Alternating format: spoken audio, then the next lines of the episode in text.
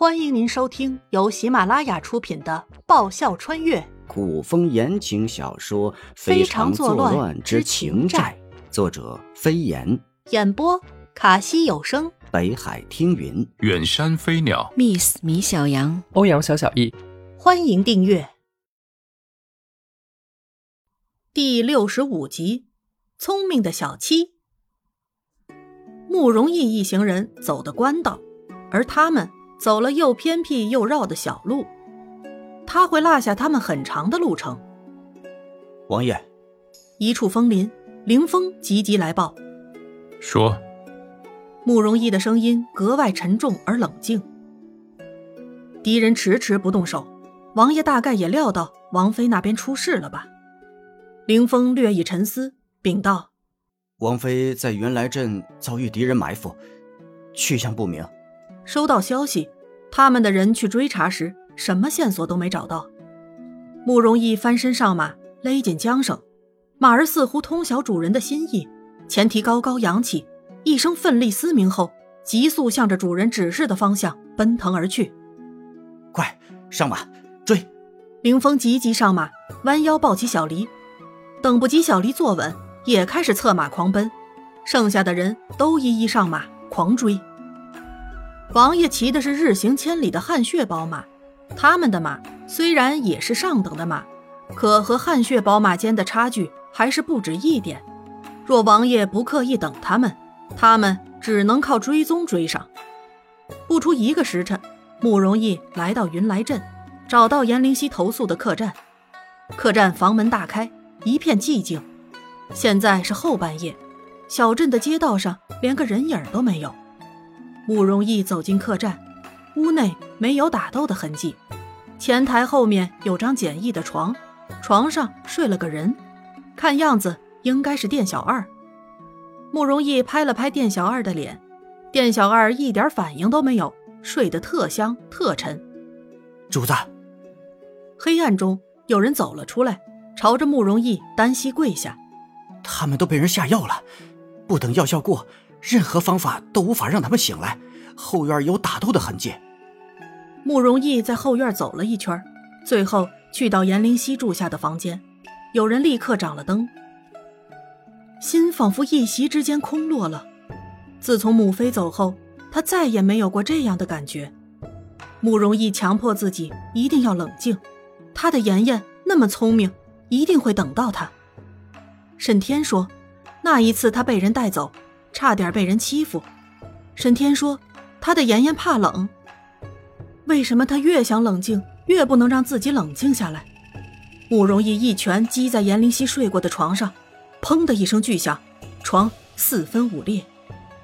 忽然，慕容易盯着床底地板的某一处，原本深沉的眸光一亮，立刻转身对赶上来的林峰下令道：“去找小七。”小七。王妃训的那条灵犬，虽然凌风抱有疑惑，但主子的判断一直以来都没有出过差错。凌风转身出了门，慕容逸走过去，蹲下看着那一处尤为明显的白色犬脚印，空落的心忽然找到了一点安全感。妍妍向来不按常理出牌，他在训练小七的时候教过小七做记号，记号也很简单。就让小七留个他的前爪子印就行。慕容易用手沾了一点白色的粉末，捏了捏，是面粉。当时发现事情不对时，妍妍一定让小七躲了起来，不暴露。等他们走后，小七去厨房采了面粉，留下了脚印。哼，慕容易回想起严灵犀训练小七做记号的事，忍不住笑了。记得当时他还教了小七怎么观察地形。注意周边环境和人，然后潜进厨房偷东西。一人一犬还为此玩得不亦乐乎，在厨房大吃大喝。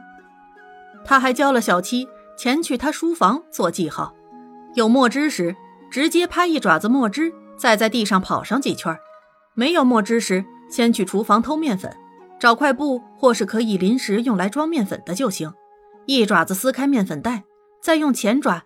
将面粉弄出来装好，用嘴叼着。当时他问他何必要如此麻烦，他说：“江湖中的侠盗啊什么的，不都喜欢显示自己的不一样？每次都会留个特殊的记号。小七也是一只与众不同的灵犬，当然也得做与众不同的事儿。他说要训练小七时，他只是不想让他待在府里太无聊。不想现在小七真能帮上忙。小七留下记号，一定是没有被发现。慕容一抬脚将面粉留下的记号毁掉。不眠不休的小七为了找到慕容易，跑回了王府，在王府里里外外跑了一圈，并没有发现慕容易的踪迹。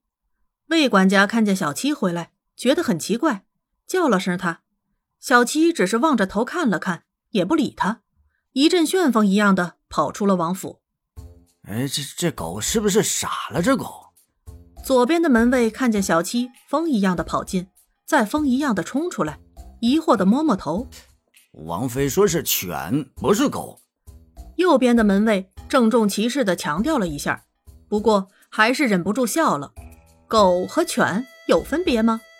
想了想说：“这估计是吧，不然他现在应该和王妃在一起，这不是进进出出的乱跑。”那我们以后还要不要他进门呢？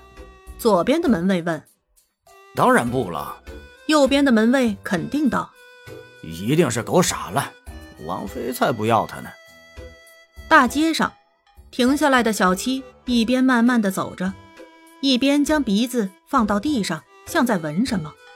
走着走着，小七停在了一处卖包子的铺子前面。小七伸出舌头舔了舔。此时，小七的肚子咕噜咕噜叫了两声，顿了一下，小七走向包子铺的大叔脚边，用前爪碰了碰大叔的腿。正给人捡包子的大叔低头一看，瞬间乐了。一只大狗蹲在他脚边，正用两只前爪抱着他的裤脚边，如同孩子一般撒娇不放，耷拉着两只耳朵，可怜兮兮地看着他。这狗似乎很通人性。毛色极亮，非常干净，看样子应该是哪家大户人家养的。哈哈哈，你有什么需要啊？大叔以为狗儿和主人走失了，见它如此可爱通人性，于是好心的问道。小七一只前爪仍然抱着大叔的裤腿不放，用另外一只前爪指了指热气腾腾的包子，眼神更加可怜。你是不是饿了呀？大叔诧异的看了看笼里的包子，再看看蹲在脚边的狗，太不可思议了！这狗是在问他要吃的吗？天底下还有这么聪明的狗？小七将头埋下去，再抬起，再次用爪子指了指笼子里的包子。大叔虽然仍然不可相信的张大嘴巴，但扔给了小七一个包子，许是饿极了。小七几口吃完，吃完后。小七再次蹲在地上，抬起一只前爪，指了指笼子里的包子：“你还要啊？”大叔也是个心善的大叔，连忙又给小七扔了一个包子。接连吃了大叔四个包子，小七站了起来，朝着大叔叫了两声，似乎如同人在道谢一般，然后摇摇尾巴走了。本集播讲完毕，感谢您的收听。喜欢的话，请支持一下主播，动动你可爱的手指，点击订阅及五星好评哦，么么哒！更多精彩，下集继续。